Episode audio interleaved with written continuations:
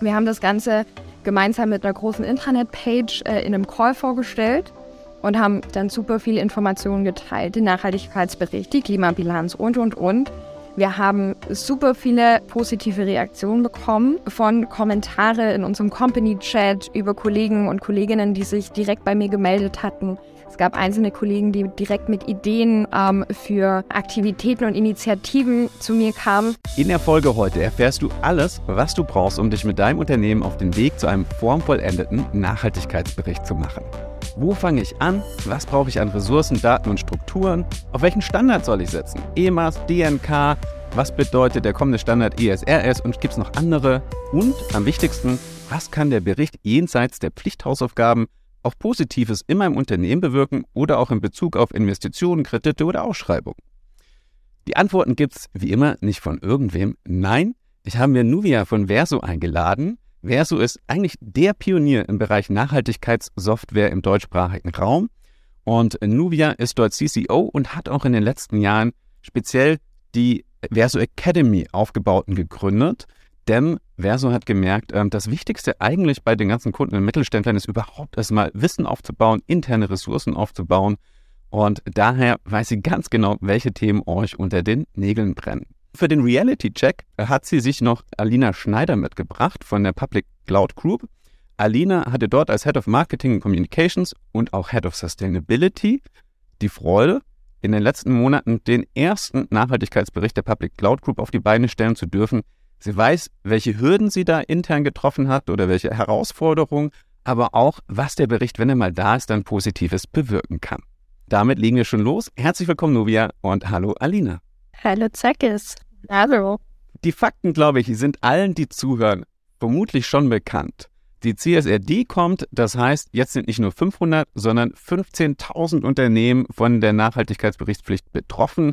Die meisten davon für das Jahr 2025, also ab 26 müssten sie dann die Berichte einreichen. Nuvia, machen wir gleich mal da den Check. 15.000 Unternehmen, die haben noch so knapp zwei Jahre Zeit. Wie viel von denen machen sich jetzt schon auf den Weg und wie viel sagen, nee, das können wir vielleicht noch auf die lange Bank schieben? Ja, gute Frage. Ähm, da gibt es ja ganz unterschiedliche Meinungen dazu. Also meine Meinung dazu ist wirklich, ähm, dass die meisten sich jetzt doch schon auf den Weg machen, weil sie eben merken, okay, ähm, es ist doch eine größere Geschichte. Es ist nicht irgendwie jetzt in äh, zwei Wochen erledigt und, äh, und ich kann mir Zeit lassen, sondern es ist was ganz, ganz tiefgreifendes, was da eben auch passiert im Unternehmen und was erstmal gedacht werden muss und dann aber auch gut umgesetzt werden muss und seine Zeit dauert. Damit hast du schon einen Teil der zweiten Frage beantwortet. Warum sollte ich mich jetzt schon auf den Weg machen? Ja, ähm, genau, wie eben schon gesagt, ähm, im Prinzip ist es so, dass es wirklich eine Reise ist. Also das ganze Thema nachhaltige Transformation, also schon das Wort Transformation hat es ja drinnen. Ähm, wir sind hier unterwegs ähm, als Unternehmen, wir entwickeln uns da ganz, ganz arg weiter. Und das betrifft so gut wie alle, alle, alle Bereiche im Unternehmen und dementsprechend ist es äh, schon so, ähm, dass man da einfach frühzeitig ähm, Gas geben muss, um wirklich die Daten zusammenzubekommen. Denn was ich nicht ähm, messen kann, kann ich ja bekanntlich auch nicht managen oder weiterentwickeln. Dementsprechend ist da natürlich total wichtig, auch jetzt schon zu sehen, wo stehe ich denn mit den Daten, zum Beispiel CO2-Fußabdruck, aber auch eben mit, äh, mit anderen Daten. Wir sehen das Thema sehr ganzheitlich, also auch ähm, Mitarbeitendenkennzahlen und so weiter, um dann wirklich auch schon mit der CSRD eine Entwicklung aufzeigen zu können und optimalerweise dann eben auch schon eine Idee zu haben, was ist wirklich wichtig für unser Unternehmen. Ich sag mal so, wer jetzt schon anfängt, hat natürlich auch äh, den Vorteil, dass wenn die Zahlen, die er findet, vielleicht nicht ganz so gut sind und er dann spätestens ab 2026 wirklich die Hosen runterlassen muss, bis dahin vielleicht schon ein bisschen was verbessern konnte. Also insofern auch das wahrscheinlich ein wirklich wichtiger Grund, jetzt schon loszulegen. Selbst wenn man den Bericht vielleicht dieses Jahr noch nicht veröffentlicht, weiß man zumindest selbst, was da auf einen zukommt. Alina, ich habe es gesagt, du bist Head of Communications und Head of Sustainability durftest genau. das das allererste Mal machen. Wurdest du damit auch angelockt, zu sagen, so, hey cool, du kannst bei uns auch das Thema Sustainability machen? Und äh, was war euer Grund als Public Cloud Group, der Name sagt, ihr helft Kunden bei der Cloud Transformation, loszulegen? Also, weil ihr seid jetzt kein Automotive-Zulieferer, die jetzt schon knallharte Vorgaben machen. Ich glaube, eure Kunden fragen vielleicht mal, aber es ist wahrscheinlich noch nicht so kriegsentscheidend. Also, was war für euch der Haupttreiber? Ja, wir haben die Public Cloud Group oder wie wir immer gern sagen, die PCG, ähm, gut Mitte 2021 gegründet. Also es ist ein relativ junges Unternehmen an der Stelle. Und als wir da praktisch so zusammensaßen und uns Gedanken gemacht haben über alles Mögliche vom Namen, über die Ausstellung und, und, und, haben wir auch direkt in diesem ersten Gespräch äh, für uns festgelegt, wir möchten das Thema Nachhaltigkeit als eine der großen Säulen bei uns im Unternehmen mit verankern. Wir haben das aus dem Grund gemacht, weil wir gesagt haben, wir wollen, wenn wir schon die Möglichkeit haben, hier was aus dem Boden zu stampfen und ganz neu loszulegen, möchten wir auch ein Unternehmen auf die Beine stellen, was auf jeden Fall einen Mehrwert bietet. Und natürlich bieten wir den für die Kunden, einfach mit den Lösungen, die wir anbieten. Aber so ein Unternehmen besteht natürlich aus wahnsinnig vielen Mitarbeitern und Mitarbeiterinnen und die sollen natürlich den gleichen Mehrwert verspüren. Und so sind wir auf den, sag mal, Trichter gekommen, zu sagen, okay, lass uns Nachhaltigkeit damit reinnehmen. Ich saß, wie gesagt, mit in diese Runde, habe das Thema auch ähm, dann ownen dürfen, beziehungsweise habe es mit übernommen, habe die Doppelrolle dann auch bewusst angenommen, ähm, weil es mich zum einen natürlich privat wahnsinnig treibt und interessiert und ich aber auch diesen Mehrwert unbedingt umsetzen wollte. Und es ist auch einfach ein schöner Zusammenschluss, wenn man das ganze Kommunikationsthema in der Hand hat, zudem das Nachhaltigkeitsthema, wenn man damit einfach auch das, ich sag mal, das große Ganze immer schön darstellen kann, das kommunikativ aufarbeiten kann und einfach auch das Wissen teilen kann, was da erarbeitet wird. Wie sehr das auch kommunikativ intern und extern wirkt, das besprechen wir nachher. Aber wir fangen erstmal bei Null an. Nuvia, was sind die ersten Schritte? Jetzt hast du ein Unternehmen wie die äh, PCG zum Beispiel, die sagen, okay, wir wollen das angehen. Wo fangen die am besten an? Was ist so wirklich der allererste Schritt und dann der zweite und der dritte?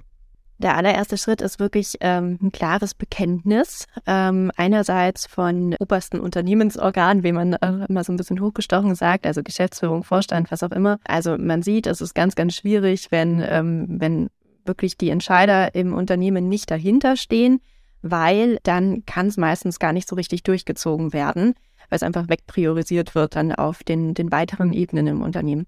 Also das Allerwichtigste ist erstmal das klare Bekenntnis, ähm, dann aber natürlich auch nicht nur vom Top-Management, sondern eben auch von den mitarbeitenden Personen.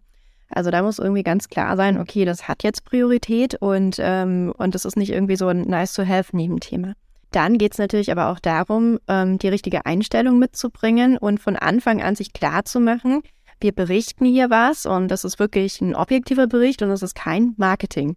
Also ähm, ja, es zahlt bestimmt, wenn man es gut macht ähm, und inhaltlich mit Leben füllt, irgendwann auf Marketing ein. Aber so ein Nachhaltigkeitsbericht und überhaupt das Thema Nachhaltigkeit ist einfach überhaupt gar kein Marketing. Und ähm, da geht es wirklich darum, ähm, sachlich, ehrlich, äh, vollständig ähm, äh, die Themen darzustellen und eben jetzt nicht Gefahr zu laufen, irgendwie ins Greenwashing reinzukommen. Und dann, wenn wir so, das sind jetzt so die Einstellungsthemen, die aber total wichtig sind, um überhaupt zu starten. Ähm, wenn wir dann weiter gucken, dann geht es natürlich darum, wirklich Daten zu sammeln. Ähm, da bietet sich eben wirklich auch an, einen Standard direkt von Anfang an zu wählen, ähm, einen etablierten Standard, um halt äh, Step by Step auch zu wissen, welche Daten brauche ich denn, wen kann ich da auch ansprechen, was gibt es vielleicht auch für Beispiele. Und ähm, ja, und das ist, glaube ich, auch so die, die Hauptaufgabe, wirklich diese, diese Datensammlung gut anzugehen. Wenn wir zum ersten Bericht sprechen, ist es ja meistens ein Status Quo-Bericht. Ähm, später weiß ich ja dann auch schon, okay, wie sieht meine Strategie aus in Sachen Nachhaltigkeit? Das weiß ich beim ersten Mal einfach häufig noch nicht. Ähm, und dann schaue ich aber auch, was ist denn wirklich wesentlich? Also das Thema Wesentlichkeit begegnet uns ja auch ähm, bei der CSRD kommen wir vielleicht ja nachher auch noch dazu. Und das ist eben mega wichtig dann für die folgenden Berichte, aber für den ersten jetzt noch nicht. Und dann geht es aber eben auch wirklich, wenn ich die Daten zusammen habe, ähm, auch an die Kommunikation des Berichts. Also wenn ich dann einen Bericht aus den Daten geschrieben habe, muss er natürlich auch die entsprechenden Stakeholder erreichen, also die Mitarbeitenden und ähm, aber auch Kunden, vielleicht sogar auch Nachbarn. Ja, das sind ja ganz unterschiedliche Menschen und Interessengruppen und ähm, da geht es dann eben wirklich auch ganz stark ums Thema Kommunikation, ähm, was Alina vorhin ja auch schon angedeutet hat. Da ist eine schöne, äh, schöne Schnittstelle, ja, die da ganz wichtig ist, bedient zu werden. Das Thema Standards, das Thema Wesentlichkeit vertiefen wir gleich. Vorher, wem gebe ich es in die Hand? Jetzt hast du ja gesagt, das darf auf keinen Fall sich mit Marketing vermischen. Ist dann eigentlich Alinas Doppelrolle in deinen Augen vielleicht sogar gar nicht so ideal, Nuvia? Also wie sehr denkst du, können Menschen das wirklich voneinander trennen, wenn sie beide Hüte aufhaben? du hast es gerade gesagt, Menschen.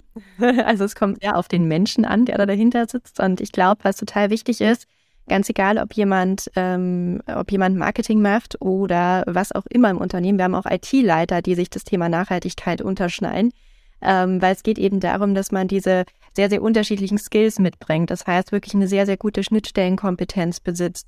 Ähm, deswegen würde ich sagen, ja, Alina ist definitiv in einer super Rolle unterwegs, weil ich einfach weiß, ähm, dass sie das sehr gut kann. Und das ist wirklich wichtig, ganz egal aus welchem Bereich man kommt. Und dann aber eben auch diese, ähm, diese, ja, diese Haltung zum Thema ganz klar zu trennen vom, vom Thema Marketing. Und ähm, nichtsdestotrotz geht aber auch das Thema Marketing immer mehr dahin, dass man eher sagt, okay, ähm, wir sind einfach ehrlich und authentisch. Und ähm, trotzdem bin ich voll bei dir. Ähm, man, man sollte das Thema einfach von Haltung her einfach ganz stark trennen. Ähm, ob das jetzt äh, eine Person kann oder nicht, kommt einfach sehr, sehr stark auf die Person an und auf den Menschen. Bevor wir noch tiefer ins Thema eintauchen, großen Dank an meinen Werbepartner IBM, die mich schon seit Folge 4 unterstützen und damit auch meine Mission ermöglichen. Und daher gibt es in unter 60 Sekunden einen kurzen Einblick in ein zur Folge passendes IBM Sustainability Offering. Den größten Fehler, den Unternehmen aktuell machen können, ist, den Nachhaltigkeitsbericht als eine reine Compliance-Aufgabe anzusehen. Denn Unternehmen, die das ESG-Thema transformatorisch und strategisch angehen, haben eine 43% höhere Chance, ihren Wettbewerb in puncto Profitabilität zu schlagen. Nur noch zwei von zehn Konsumentinnen glauben Unternehmen ihr Nachhaltigkeitsversprechen.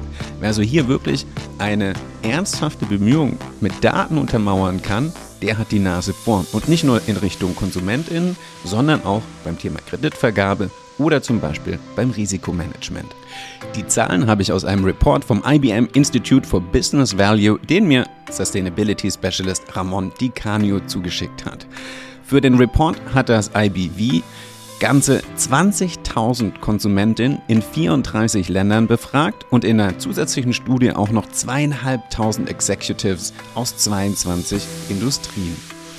Wer also hier wirklich tief eintauchen will und auch erfahren will, was die vier Erfolgssäulen sind der Unternehmen, die im ESG-Thema führend sind und einen ganz konkreten Action Guide sucht, der sollte auf jeden Fall auf den Link in den Show Notes klicken oder sich mit Ramon Di Canio auf LinkedIn vernetzen. Und jetzt zurück zu Nuvia und Alina. Ich glaube, das ist tatsächlich auch so ein Best Case. Du hast gesagt, oft landet das bei IT-Lern zum Beispiel beim CTO. Ich habe schon gehört, dass es so statistisch gesehen dort anscheinend am klügsten aufgehängt ist, weil es sich dann oft mit der Twin Transformation hervorragend ähm, ergänzt, also mit der Digitalisierung. Aber was ich auch oft höre, das haben mir Moritz und Lisa von Bosch Climate Solutions in der letzten Folge erzählt, dass ganz viele Mittelständler denken, oh, das gebe ich meiner Assistenz. Die macht das so nebenher, Vielleicht ist das auch ein junger Mensch und höchst motiviert und da denkt man sich, ach, der hat bestimmt Bock drauf und macht das im besten Fall in seiner Freizeit. Alina, wie war das bei dir? Also wie viel Ressourcen hast du dann auch für speziell den Hut Sustainability an die Hand bekommen? Also hast du ein Zeitbudget dafür bekommen und warst du vorher schon Expertin in dem Thema oder musstest du dich erst aufschlauen? Also wie ist bei dir die Mischung von Chef oder Chefin hat gesagt, ach Alina, mach das schon, äh, hin zu, okay Alina, ich gebe dir auch Ressourcen an die Hand?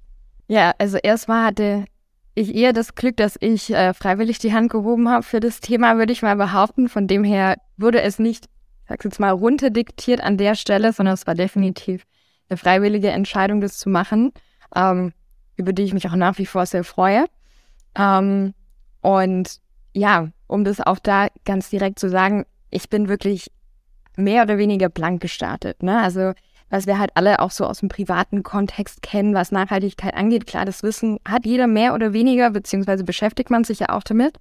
Aber was das jetzt für ein Unternehmen bedeutet, war auf jeden Fall ein total neuer Bereich für mich. Und für mich war aber klar, ich möchte wissen, in welche Richtung ich laufe und ich möchte wissen, wel mit welchen Themen ich mich auch auseinandersetzen muss. Und habe daraufhin dann erstmal angefangen, mich selbst als Person in diesem Amt aufzuschlauen. Wie lange hat das gedauert und wie viel Geld hast du vielleicht auch dafür an die Hand bekommen, um Schulungsprogramme zu machen? Wie lange hat das gedauert? Ich glaube, das waren so gut drei Monate. Allerdings muss man sagen, das war auch nicht durchgehend, sondern das war ein Akademieformat, das du hier vorher auch schon genannt hattest, ähm, um so wenig Schleichwerbung wie möglich zu machen. Ähm, und wenn mich nicht alles täuscht, waren es grob drei Monate. In den drei Monaten war es circa ungefähr ein Tag in der Woche, würde ich jetzt mal schätzen, wo man einfach dann die wirklich Kernthemen, sei es Nachhaltigkeitsbericht, Klimabilanz, Wesentlichkeit, Kreislaufwirtschaft und, und, und durchlaufen hat, um erstmal so ein großes, ganzes Bild von dieser ganzen Thematik überhaupt zu bekommen. Und das war für mich wahnsinnig wichtig. Anschließend ging es ja dann für uns auch schon in den ersten Bericht mehr oder weniger. Das war natürlich ein bisschen zeitintensiver. Darf ich da kurz nachfragen? Also du machst ja auch noch Communications, das heißt in der Woche, du hast jetzt gesagt, ein Tag Fortbildung über drei Monate hinweg sind ja schon ein Fünftel deiner Zeit, sofern du es nicht am Wochenende gemacht hast. Das Arbeiten dann 50-50, Communications, Nachhaltigkeit oder? Ist jetzt, glaube ich, schwer, das so runterzubrechen.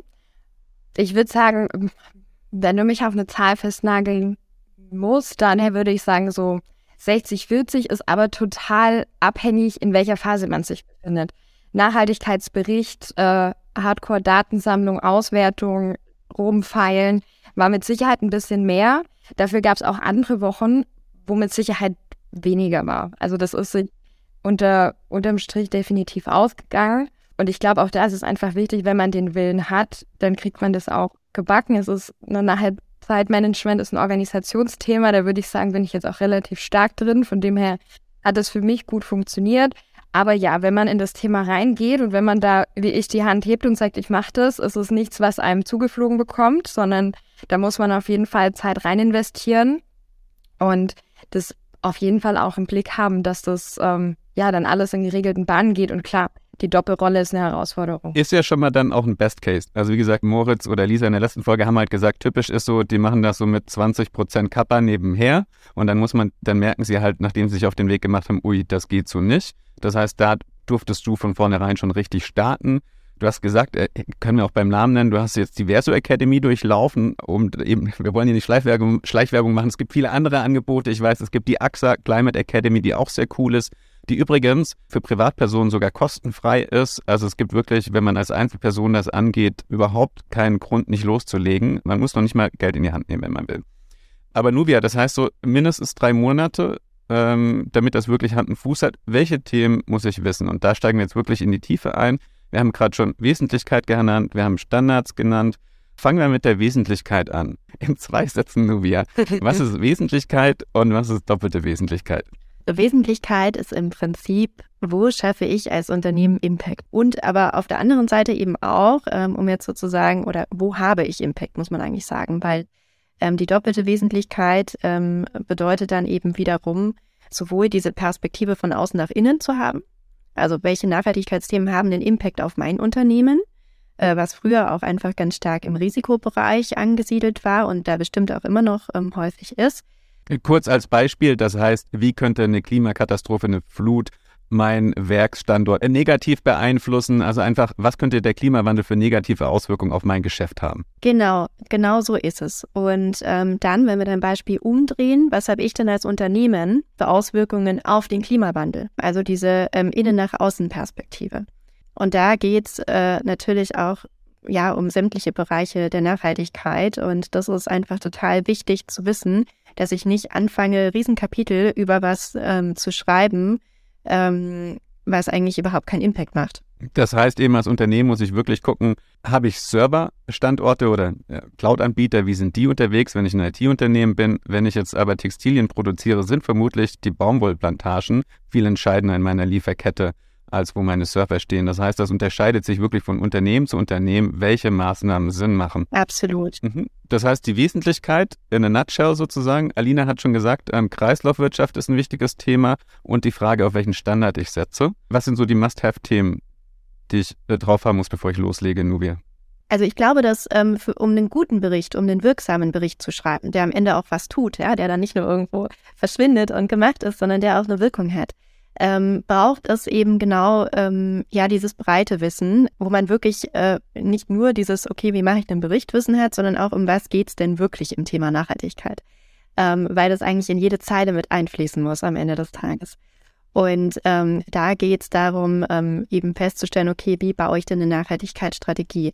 Was sind planetare Grenzen? Also warum ist eigentlich das Thema Nachhaltigkeit jetzt so wichtig? Ähm, auch diesen Klimatunnelblick ein Stück weit abzulegen, ja, dass es immer nur um Klimaschutz geht und das mit Nachhaltigkeit gleichgesetzt wird.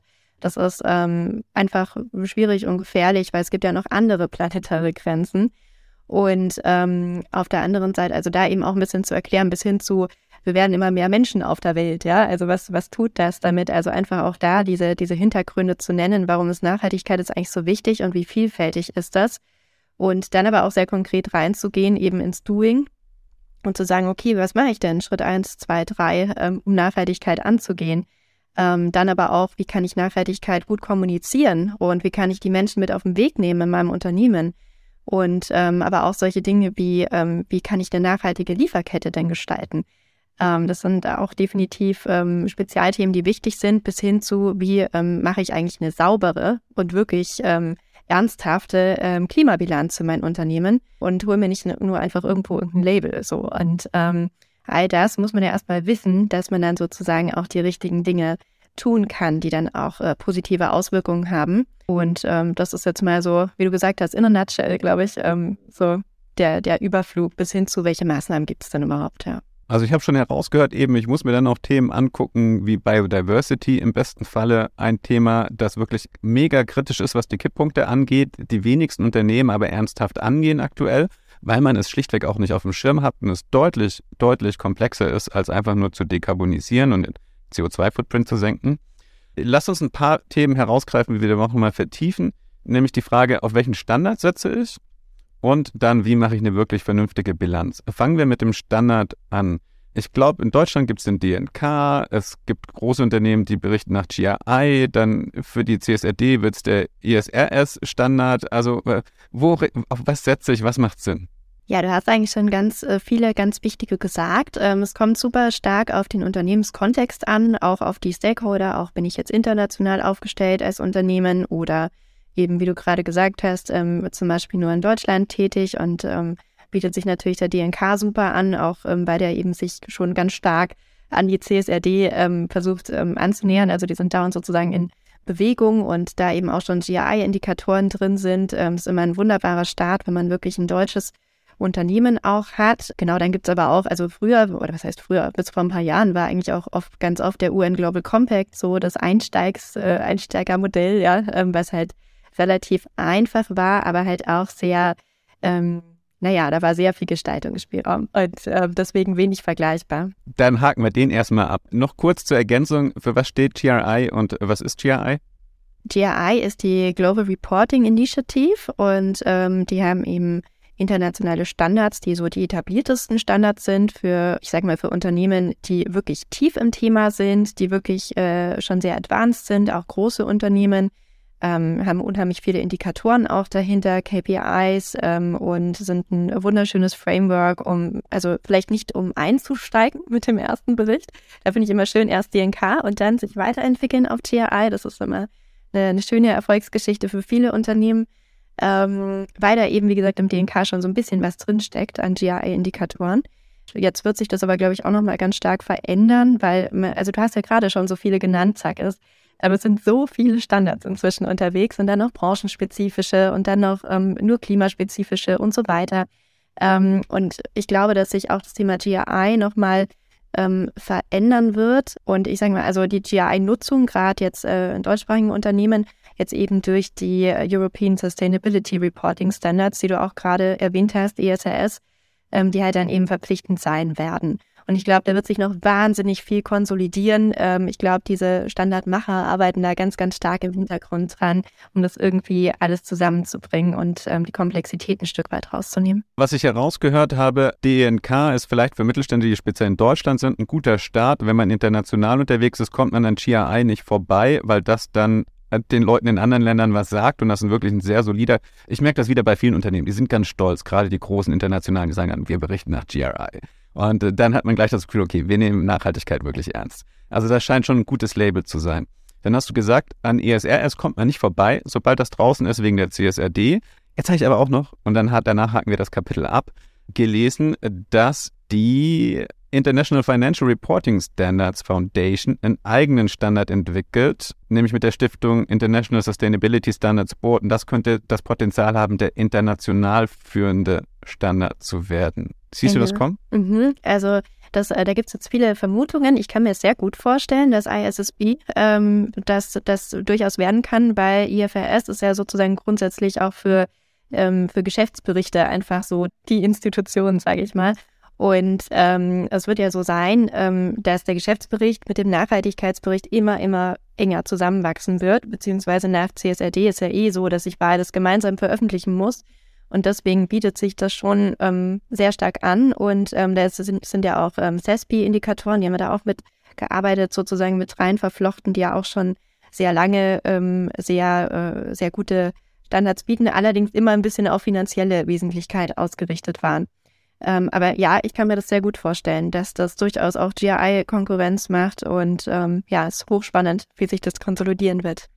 Also alleine das schon ein kleines Stück der Arbeit zu, äh, zu gucken, für was entscheide ich mich. Alina, für was habt ihr euch entschieden und warum? Wir haben uns für den ersten Bericht äh, für den DNK-Standard äh, entschieden. Eben aus genau den Gründen, die Nuvia gerade aufgeführt hat. Ähm, zu dem Zeitpunkt waren wir ein rein deutsches Unternehmen mit deutschen äh, Einzelcompanies konsolidiert. Sprich, da hat der einfach wahnsinnig gut gepasst. Wir wussten, auch rein auf unser geplantes Wachstum abgestellt, wir werden irgendwann mal in die Richtung, Richtung Internationalisierung gehen. Und da hat der DNK einfach dadurch, dass er den GRI schon, ja, wie die Nuvia gerade gesagt hat, zu Teilen integriert hat, einfach das richtige Framework dargestellt. Und es war für uns an der Stelle auch wahnsinnig wichtig, weil wir wussten, damit marschieren wir in die richtige Richtung.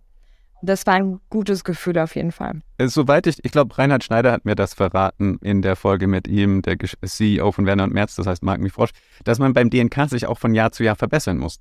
Also das heißt wahrscheinlich auch Augen auf bei der Partnerwahl. Also weil wenn ich mich auf DNK einlasse, heißt das Commitment, das Jahr drauf muss besser aussehen. Und damit kommen wir dann zum nächsten Punkt, vernünftige Bilanzierung. Nuvia, was braucht es, damit ich wirklich eine vernünftige Klimabilanz auf die Beine stelle? Also es geht ja sozusagen im DNK bei den Indikatoren nicht nur um Klima, da geht es ja auch um viele andere ähm, Kennzahlen.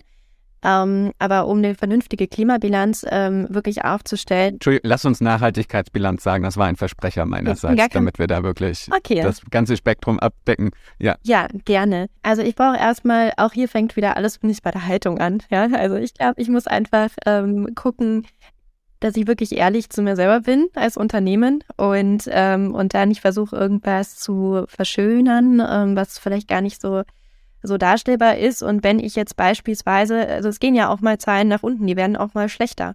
Ähm, und dann muss ich halt schauen, warum ist das so und was tue ich, um das wieder zu verändern. Und auch sowas findet eben Raum in einem Bericht. Ähm, weil ich setze mir ja optimalerweise eben Ziele, definiere Maßnahmen dazu und entsprechende KPIs, an denen ich dann den Erfolg messe. Ist ja so Teil der Nachhaltigkeitsstrategie.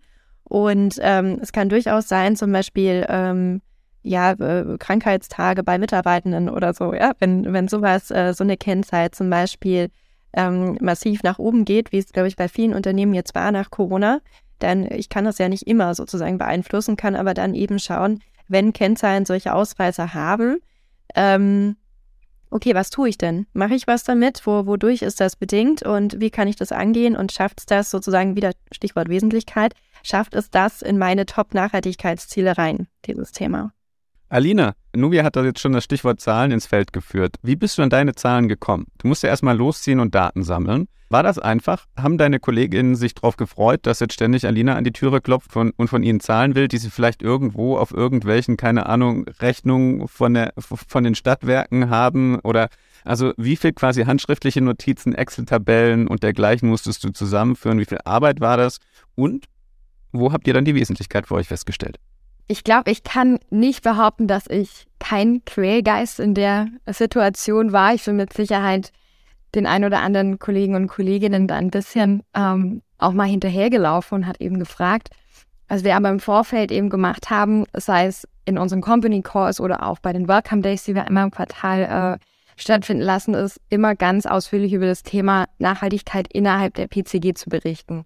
Und ich glaube, das war an sich ein sehr guter Grundstein, weil es war allen Kollegen und Kolleginnen, auf deren Mithilfe ich einfach auch angewiesen war, um diese Daten zu bekommen, absolut klar, warum ich das mache. Also es gab wenig Rückfragen, es gab niemand, der sich da irgendwie glücklicherweise verweigert hat.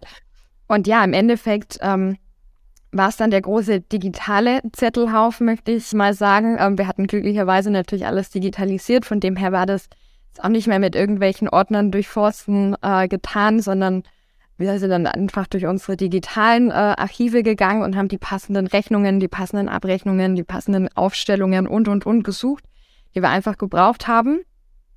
Und haben das dann auch alles in einem großen, ja, mehr oder weniger Dokument konsolidiert. Das Dokument an der Stelle ähm, ist in einem Software-Tool verankert gewesen, sprich wir hatten eine zentrale Stelle, um alle Daten zu sammeln. Wir hatten Kollegen und Kolleginnen, die haben direkt die Daten da eingetragen, wenn das sehr, ich sag mal, straightforward war, wenn es ganz genau absehbar war, welche Daten da genau rein müssen. Alles, was so ein Touch von Konsolidierung nochmal auswerten, solche nochmal durch den Kopf gehen lassen hatte, ist im Endeffekt über meinen Tisch gelaufen, habe ich dann praktisch übernommen und auch in das Tool eingepflegt. Einfach auch, um für mich die Sicherheit zu haben, es sind die richtigen Daten ähm, und es sind auch die primären Daten und ähm, so wenig wie möglich an Schätzungen mit inbegriffen. Wahrscheinlich kannst du ja auch erst danach sagen, wo bei euch die dicken Bretter zu bohren sind. Was macht bei euch den großen Footprint, ganz konkret kurz genannt, und ähm, was hast du dir vorgenommen, um das zu verändern? Den großen Footprint machen wir uns definitiv für das Jahr 2021 ähm, die Firmenwägen. Das war ganz klar herausgestellt, dass ähm, ja die gefahrenen Kilometer, der verbrauchte Sprit bzw. der verbrauchte Strom dafür ähm, mit den größten Anteil in unserem äh, Klimabericht bzw. in der Klimabilanz gegeben hat. Firmenwegen oder habt ihr auch noch Flüge? Ich frage kurz nach. Fiese Frage. yeah. Ah, ich weiß, worauf du, worauf du abziehst. Wir haben in dem ersten Bericht in der, in der Klimabilanz den Scope 1 und den Scope 2 betrachtet. Den Scope 3 haben wir an der Stelle noch ausgelassen. Ähm, der kommt aber in dem kommenden Nachhaltigkeitsbericht, der das Jahr 2022 dann widerspiegelt. Einfach um mal, ich sag mal, den Eintritt in das ganze Thema so ja, übersichtlich ähm, wie möglich zu halten, um auch einfach mal auf Ergebnisse zu kommen. Plus, du kannst dir vorstellen, wir waren zu der Zeit vier Einzelunternehmen, die in der Gruppe konsolidiert waren. Jedes hatte mehr oder weniger sein eigenes Konstrukt ähm, an Datensammlung und an Prozessen und so weiter. Sprich, da lagen schon auch die ein oder andere Hürde, die wir nehmen mussten, um an die Daten zu kommen. Und das hat für uns einfach den Ausschlag gegeben zu sagen, wir setzen auf Scope 1 und 2, machen die aber zu 100 Prozent und Scope 3 kommt dann für den Bericht 22 dazu, wenn wir in der Lage sind, das auch richtig auszuwerten. Klingt für mich nach einer spannenden Herausforderung. Ich ergänze das mal, das hast du mir im Vorfeld erzählt und ich glaube, das darf ich wiederholen. Das hier schlichtweg auch, was jetzt eben die, die Reisen angeht, ist das so, dass bei den verschiedenen Firmen bisher alle Mitarbeiter das einfach selber geplant haben und umgesetzt haben. Das heißt, ihr habt noch gar nicht ein gemeinsames Tool. Und um Scope 3 anzugehen, habt ihr jetzt einfach festgestellt, für nächstes Jahr müssen wir einfach anfangen, Reisedatenbuchungen gesammelt in einem Tool zu dokumentieren, damit wir dann auch wissen, was der Footprint ist, oder?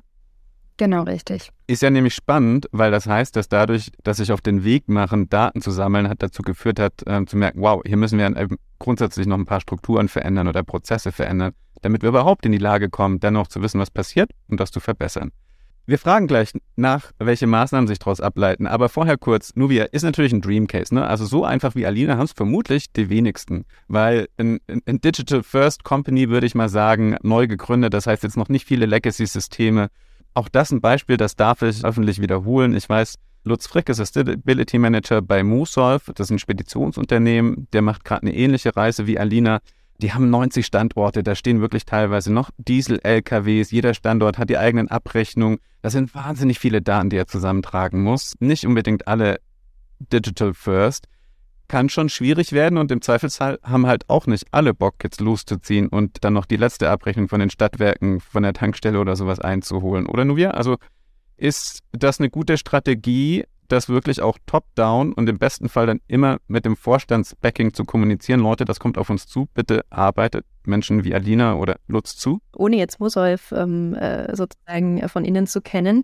Ähm, jetzt an einem Beispiel einfach gesehen, also ja, ich glaube, es ist immer gut, wirklich, ähm, wie Alina vorhin ja auch gesagt hat, in diesen Company Calls, wenn eben dann auch wirklich Geschäftsführung sagt, hey Leute, das ist uns ein wichtiges Thema weil dann habe ich sozusagen die Legitimation, ähm, mir auch Zeit dafür nehmen zu dürfen.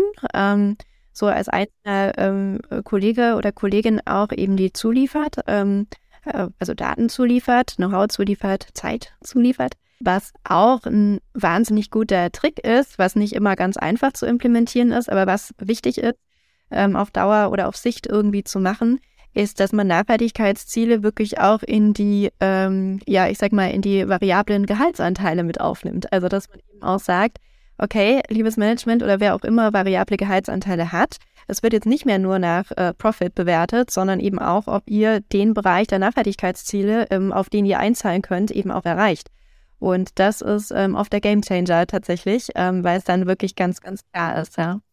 Äh, dafür muss man wahrscheinlich aber erstmal die Daten haben. Das heißt, in der allerersten Runde sozusagen, wo ich erstmal noch die Daten sammle, gut, wenn man da dann zumindest das äh, Ziel als KPI hinterlegt, dass am Ende des Jahres ein Bericht steht, dann ist das vielleicht auch schon abgedeckt. Manchmal ist es ja wirklich, sage ich, sage ich mal, ein Zwischenziel. Ähm, das haben wir ganz oft auch die Frage so, aber wir haben ja da noch gar nicht, wir können ja noch gar kein Ziel bilden. Ja, dann bildet das Ziel, dass ihr das nächste Mal ein äh, qualitatives oder äh, weiteres Ziel bilden könnt und schaut jetzt, also setzt euch jetzt das Ziel, überhaupt die Grundlage an Daten dafür zu schaffen. Also vollkommen legitim und immer der erste Schritt. Alina, ihr habt jetzt einen Bericht. Wie sind die Reaktionen drauf? Ich meine, du bist wahrscheinlich stolz und glücklich, das, das Ding gewuppt zu haben. Aber was halten die anderen davon? Denken sie so, ja cool, jetzt haben wir halt einen Bericht. Was sind die Reaktionen so im Unternehmen bei dir und vielleicht auch von außerhalb? Also erstmal, du bist äh, ganz richtig. Ich bin natürlich wahnsinnig stolz und glücklich darüber.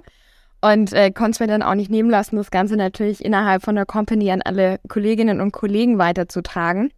Und ich muss sagen, das war für mich so ein bisschen neues Terrain, weil ich wusste natürlich, na, jeder beschäftigt sich in seinem Ausmaß im privaten Umfeld. Aber wie genau sehen die Kolleginnen und Kollegen das ganze Thema Nachhaltigkeit in dem beruflichen Kontext? Es kann ja auch sein, dass da viele einfach sagen, ja, mal interessiert mich nicht, weil das ist die Company und da gehe ich abends nach Hause und dann ist gut. Ähm, aber ich würde da wirklich eines Besseren belehrt, äh, was mich auch im Nachtrag oder im Nachgang sehr, sehr ähm, glücklich macht. Wir haben das Ganze gemeinsam mit einer großen Intranet-Page äh, in einem Call vorgestellt und haben sowohl auf der Internetseite als auch in dem Call natürlich dann super viele Informationen geteilt. Den Nachhaltigkeitsbericht, die Klimabilanz und, und, und. Wir haben super viele sehr, sehr positive Reaktionen bekommen ähm, von Kommentare in unserem Company-Chat über Kollegen und Kolleginnen, die sich direkt bei mir gemeldet hatten.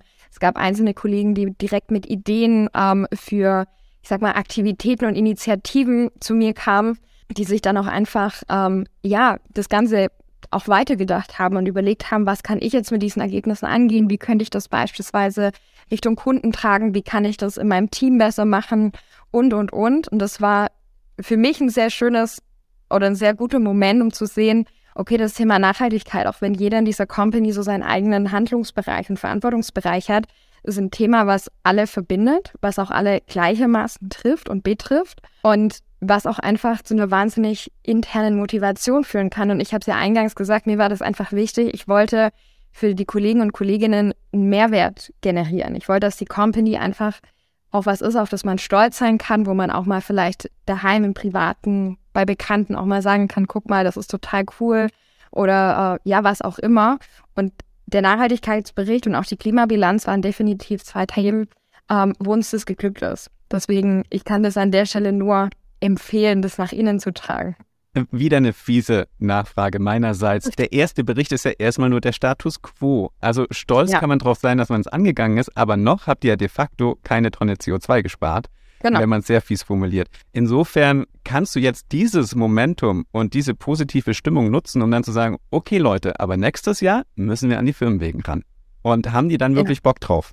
Also tatsächlich hat der ganze Bericht, und ich bin total bei dir, es ist ein Status Quo-Bericht. Ähm, daraus lassen sich jetzt schon einzelne Maßnahmen und Aktivitäten ableiten, aber die große Vergleichbarkeit, ob wir uns verbessert, verschlechtert, gleich geblieben sind, wie auch immer, gibt es natürlich erst mit dem zweiten, dritten, fünften Bericht, der uns dann ähm, hoffentlich bald zur Verfügung steht. Was auf jeden Fall stattgefunden hat, ist, dass bei vielen Kollegen laut meinen Beobachtungen auf jeden Fall bei gewissen Themen Umdenken stattfindet. Ich habe Kollegen, die ganz teilweise auch stolz, muss man, glaube ich, an der Stelle sagen, zu mir kommen und sagen, ich habe jetzt extra den Zug gebucht, weil ich habe verstanden, dass das auf unseren äh, Scope einzahlt und äh, ich habe nicht den Flug genommen und so weiter. Also das sind so kleine Beispiele, wo man einfach merkt, dass ja informieren und das Teilen und die Leute abholen und mitnehmen und das Wissen äh, schärfen, das veranlasst einfach, dass die Leute verstehen, wie kommt sowas zustande? Aus welchen Bestandteilen besteht auch so ein Bericht? Und wie kann ich daran teilhaben, dass er sich hoffentlich verbessert?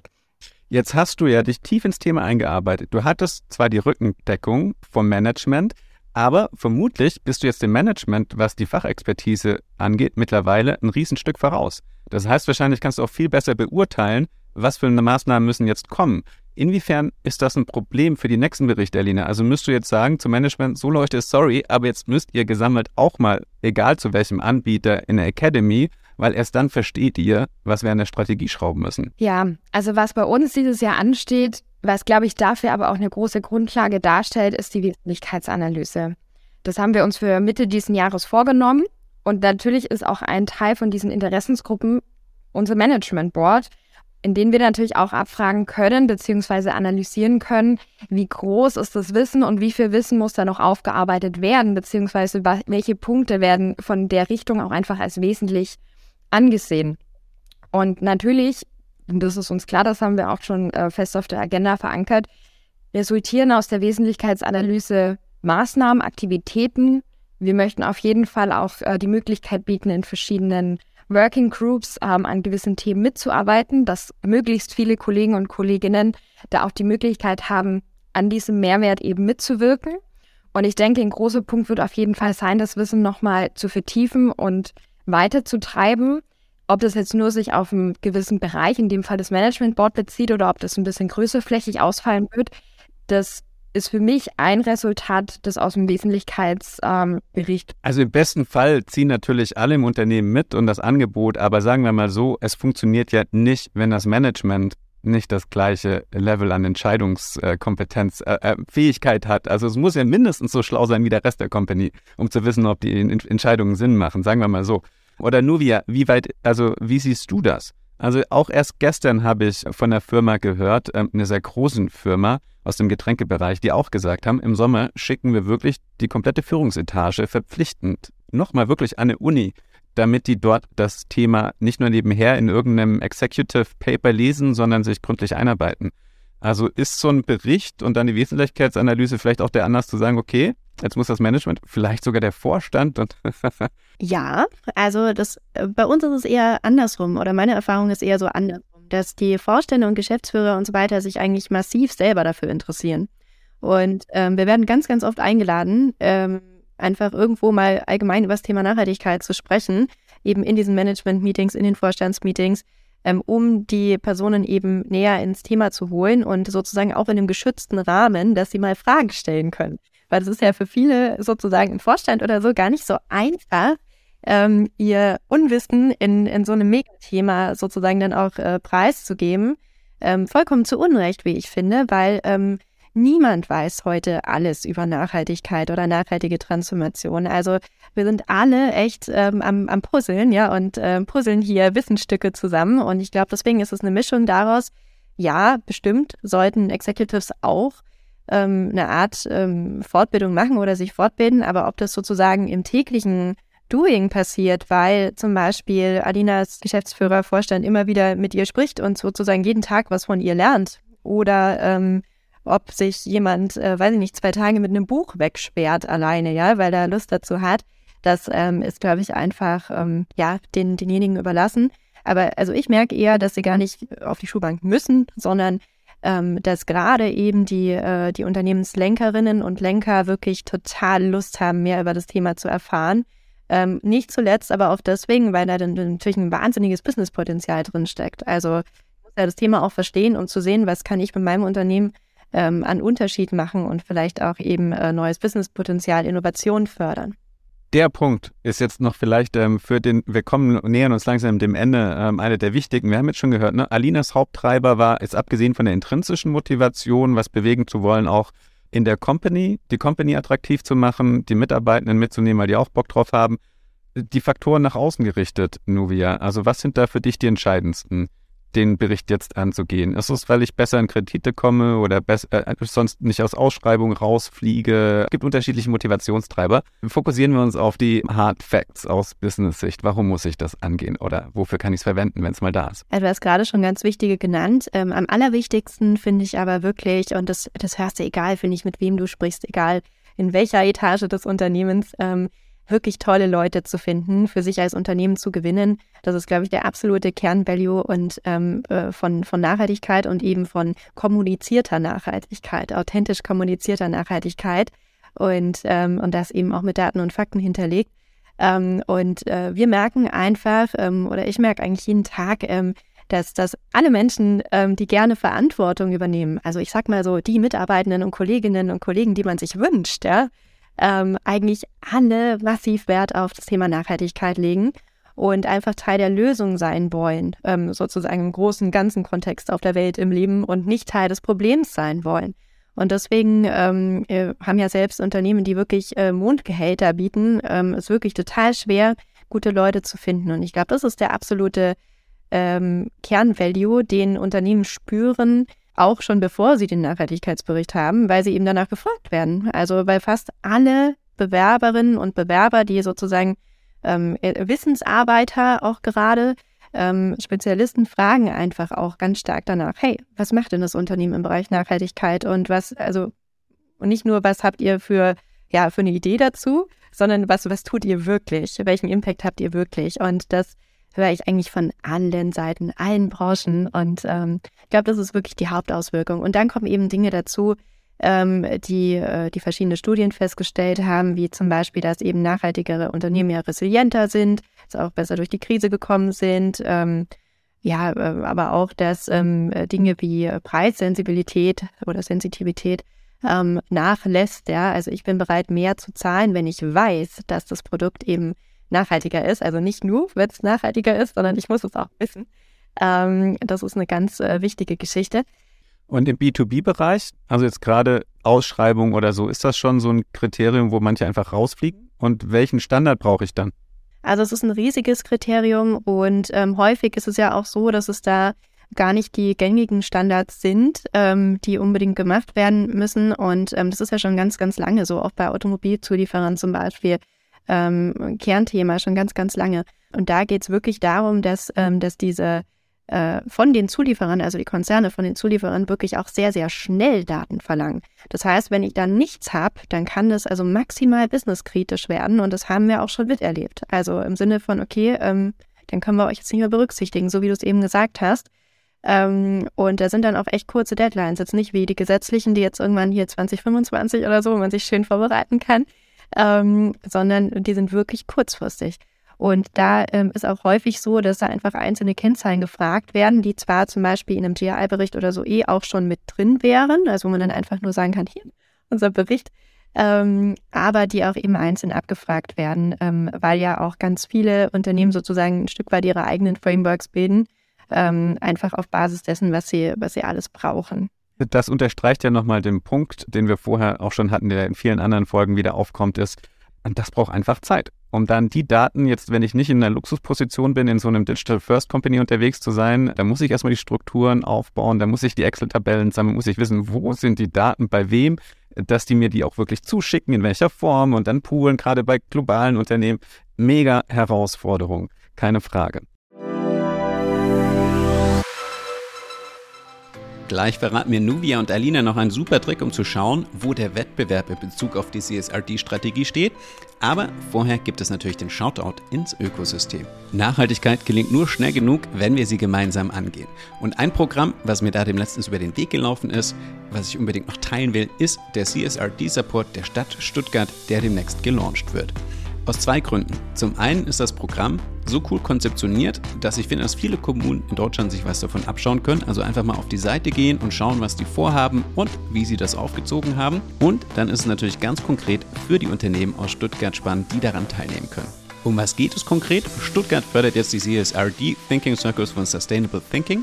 Das heißt, Unternehmen können teilnehmen, werden mit fünf anderen Unternehmen in einer Peergruppe zusammengefasst, tauschen sich dann regelmäßig zu ihren CSRD-Themen und Strategien aus, um für sich das Thema zu lösen. Ergänzt wird das Ganze durch regelmäßige Lunch-Sessions und drei Netzwerktreffen im Jahr.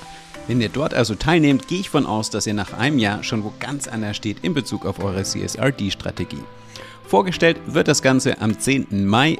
Mehr Informationen findet ihr unter stuttgart.de slash csrd-support oder über den Link in den Shownotes. Und jetzt zurück zu Alina und Nuvia. Gehen wir los. Eines der beliebtesten Dinge ist natürlich auch einfach mal zu gucken, was macht der Wettbewerb. Du, also nicht nur Ausschreibungen sind ja relevant, gerade War of Talent heißt ja auch, ich muss mich im besten Falle halt immer auch in Relation zu den Wettbewerbern besser positionieren. Wenn ich da draußen gucken will, hast du so ein paar Unternehmen, wo du sagst, die haben mega geilen Nachhaltigkeitsbericht. Guckt euch den mal an. Das gibt euch die richtige Inspiration.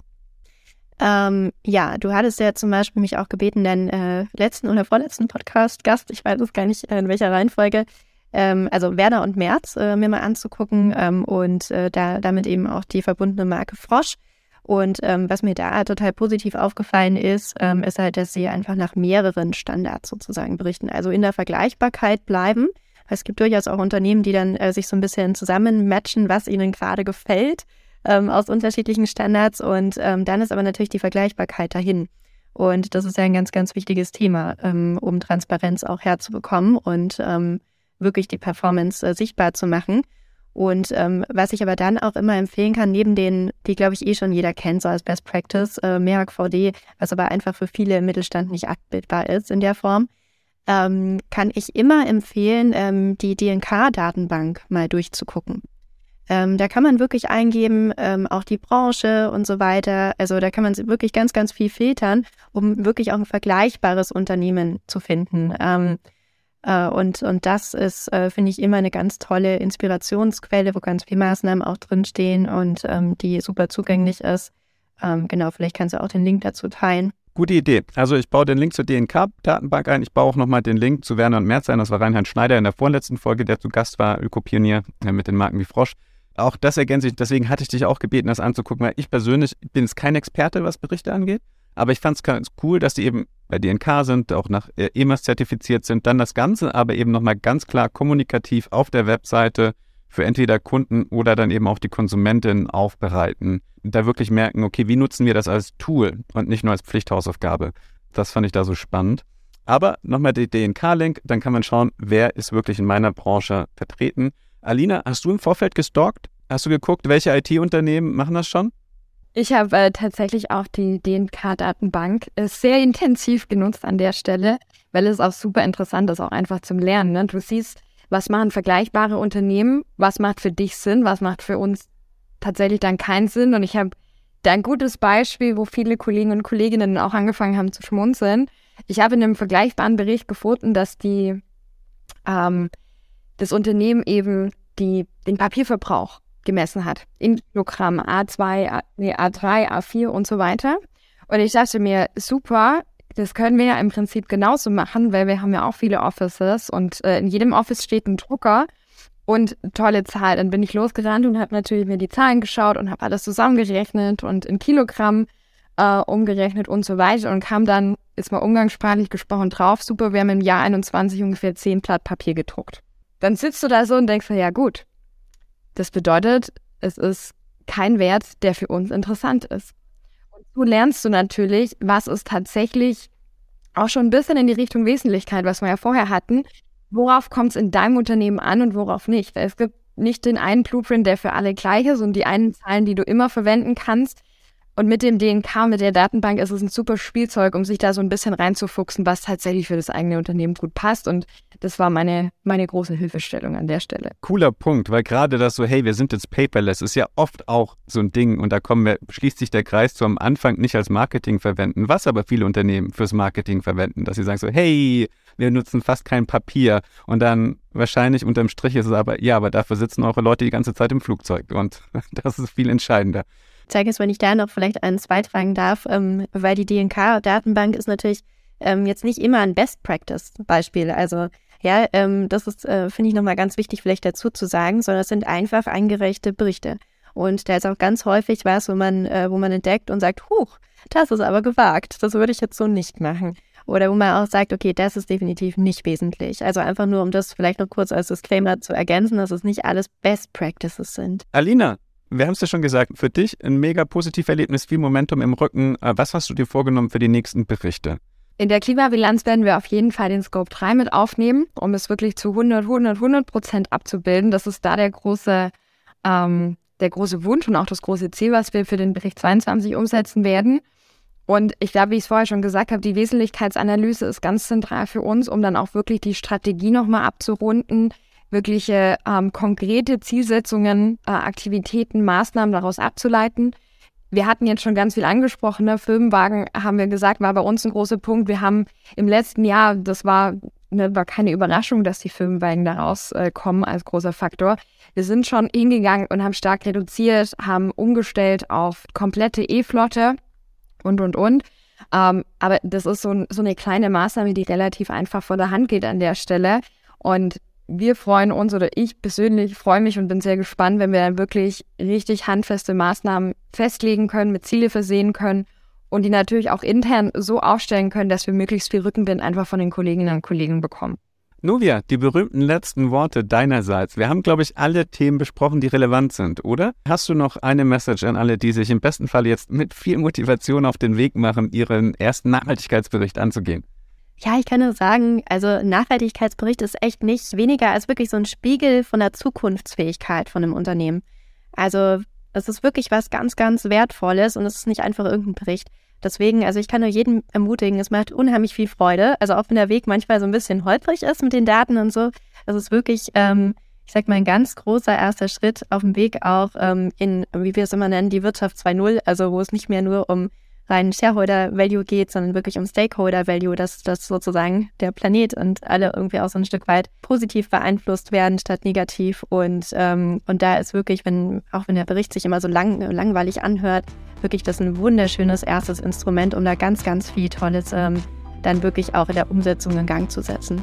Klasse, danke euch beiden, Nubia und Alina, dass ihr heute zu Gast wart und äh, mir so ausführlich berichtet habt. Danke dir, Zeike, es hat Spaß gemacht. Lieben Dank an dich.